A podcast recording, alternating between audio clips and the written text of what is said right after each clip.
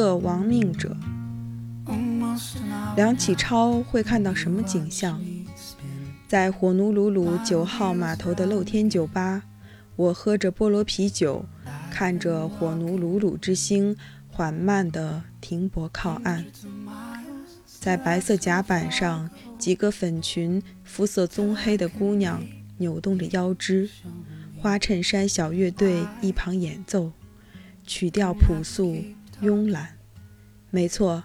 就是那些夏威夷小调，杯中之物的劲道比想的更强烈，菠萝的甜蜜没能压住酒精的烈度。生产这款啤酒的酿酒厂也是本地历史的缩影。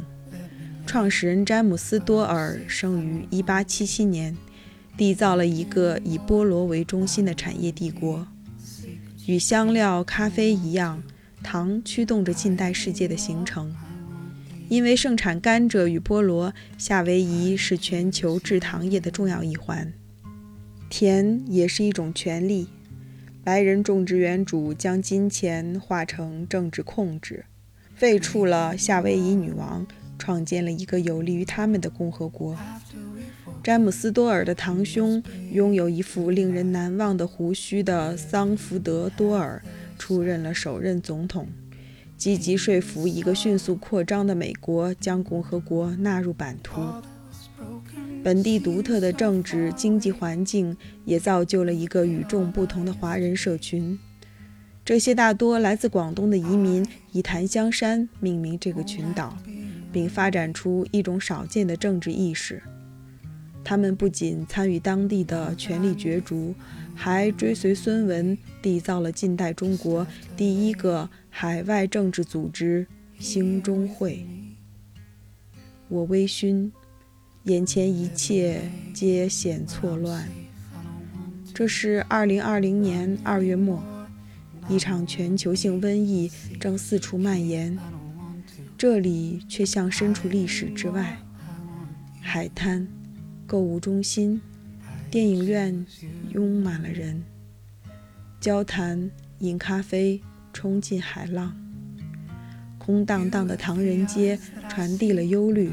华人及他们的食物可疑起来，似乎病毒与肤色有关，能藏身于叉烧和虾酱空心菜。一种微妙的政治联结漂浮在空气中。一百二十年前，梁启超在此登岸。也恰逢一场全球性的流行病危机，这令他的计划备受干扰。自1898年秋天流亡东京，他已遭受一连串挫败。日本政府没能干预北京政局，助光绪帝复位，康有为被强迫离境，自己创办的《清易报》时时面临停刊压力。但机会意外涌现，被迫前往加拿大的康有为发现了大批追随者，他们慷慨解囊，成立了保皇会。康意识到，散落世界的华侨可化作一股值得期待的政治力量。梁的夏威夷之行与这新形势相关。在此停留一个月后，他将乘船前往旧金山，展开美国大陆之旅。一路上，他将发表演讲、募集款项、创建保皇会分会。募款将为秦王起义提供动力。若一切顺利，起义将同时在华南与长江流域发生。从维新人士到会党、游泳，皆卷入其中。义军最终将挥师北上，恢复光绪的权力，重启中国变革。现实与梁启超期待的大为不同。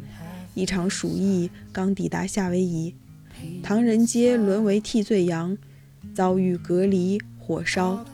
他深感种族焦虑，愤愤称统治者为白贼。只因肤色，他也无法搭乘前往旧金山的船只。最终，美国之行未遂，岛内的募捐也谈不上成功，国内的起义更以灾难收场。梁深陷愧疚，恨不得自杀谢罪。夏威夷也见证了他的摇摆性格。孙文将哥哥、同学与兴中会网络介绍给他，以期共同革命，他却背叛了这份信任，将兴中会员纳入保皇会麾下，同时安抚远方的孙文，许以携手入主中原。他还投入一场炽热的单相思。在国家衰败、兄弟遇难、同门相攻的焦灼中，持续修改一组给何小姐的情诗。这个片段或是理解本书的恰当切口。这一卷从1898年秋至1903年夏，是梁启超流亡岁月的第一阶段。他带着幸存者的内疚抵达东京，六君子血洒菜市口。光绪被囚瀛台，一众同志四处逃散。他要消化这创痛，也要警惕这创痛。流亡是前所未有的经验，熟悉的世界陡然消失，最寻常的语言与食物也变成挑战。惊恐与威胁也从未消退，对他头颅的悬赏遍布中国沿海城市，延伸至海外。流亡也是契机，他助你抛弃习惯的窠臼，拥抱新思想与新感受，塑造一个新自我。梁启超成功，或许过分成功地重塑了自我。从《清易报》到《新民丛报》，他开创了流亡新闻业的先河。以横滨为基地，对中国政局发挥了意外的影响力。明治晚期蓬勃的报刊书籍冲击了他的思想，他逐渐脱离康有为，获得知识上的独立，还变成一座不断延伸的知识桥梁。几代人将借助他来进入现代世界。在某种意义上，他是中国的第一个现代心灵。比起生花妙笔，他更期待以行动者的面貌示人。他创办实业，展开武装起义，把整个世界变成了舞台。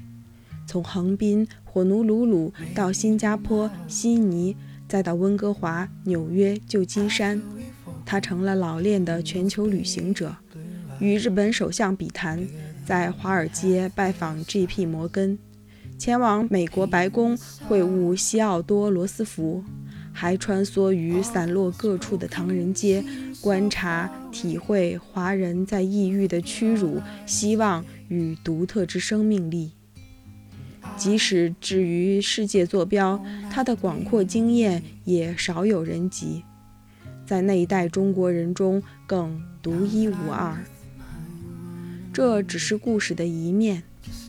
他影响力惊人的笔端也常伴随着不安。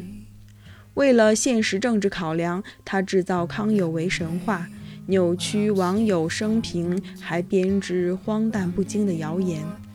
他参与的政治行动草率，漏洞百出，充满孩子气势的任性总导向失败。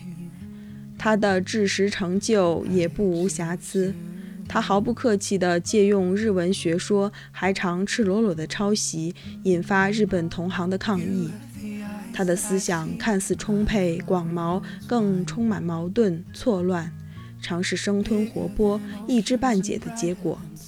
他也缺乏一个伟大思想家的敏锐与深刻，没能将庞杂经验化作对人生与世界的真正洞察。在这一人生阶段，他遵循乐观线性的思维，对于日本与西方的理解停留在表层，缺乏更富原创性的见解。一些时候，他就像青年时代的托克维尔，他还没有学会什么，就已经开始思考了。不过，对于一个不到三十岁，在四书五经、八股训诂中成长起来的青年，这要求又未免苛刻。梁启超正是一个典型的过渡人物，徘徊在两个世界之间，一个世界已经死亡，另一个世界尚未诞生。他注定以闯入者的心态介入每一个领域，他的冒险、挣扎、奇思异想、种种谬误，皆标志着一个新时代的到来。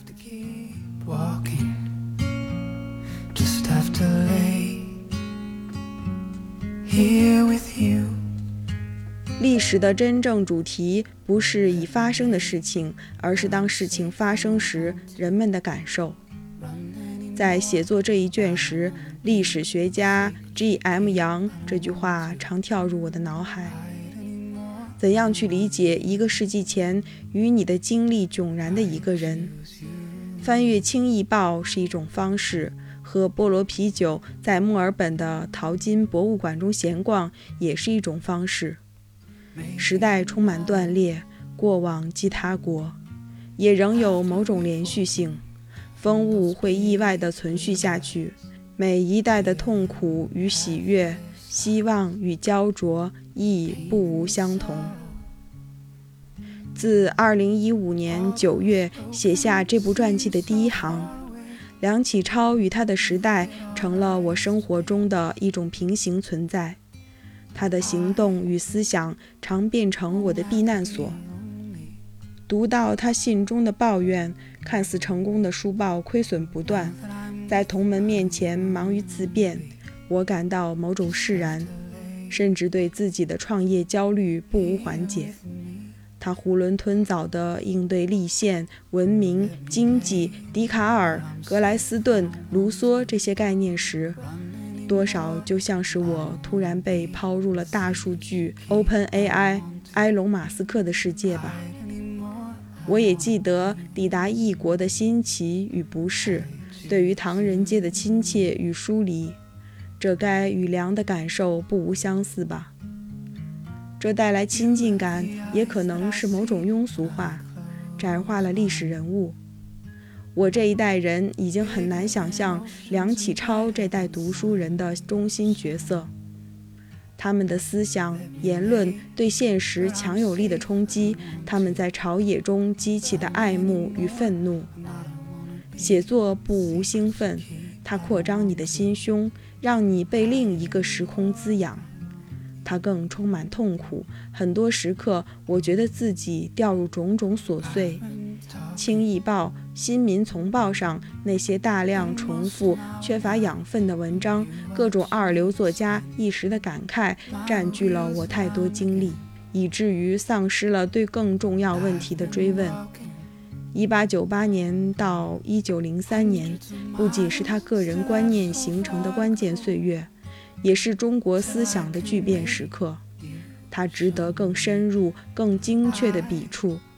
我模糊地感受其轮廓，却丧失了进一步扩清的气力与耐心。但对于一点，我颇为自豪：比起之前的梁启超传，我更充分地描述了时代情绪、城市气质、各地华人社区的面貌，以及同代人的选择。在与环境的互动中，个体精神与性格得以真正浮现。我亦认定横滨的色彩、李鸿章杂碎的滋味、西雅图戏院的气氛、一个墨尔本矿工的叹息、一位杭州故友在日记中的感慨，皆有其价值。它们构成一张令人着迷的世界之网。在这一卷中，梁启超的思想与个性皆更为鲜明。历史之创痛，一个突然浮现的舞台。康有为的远离迫使他迅速成熟。令人欣慰的是，他并未因此扭曲，在很大程度上，他仍保持了诚实、热忱与笨拙。为自己的谎言不安，奋不顾身地投入冒险，也对任何一种选择皆感怀疑。我亦逐渐意识到，这个计划比最初想象的更庞大。你了解的越多，就越意识到自己的无知，越有充分描述的冲动。最初的三卷本计划，如今扩展为五卷。倘若足够勤奋与幸运，或可在下一个七年完成余下三卷。尽管对这一卷仍有诸多不满，我已迫不及待地进入下一卷的写作。那是一九零三年到一九一二年的梁启超，一场决定中国命运的争辩将在他与孙文、章太炎之间展开。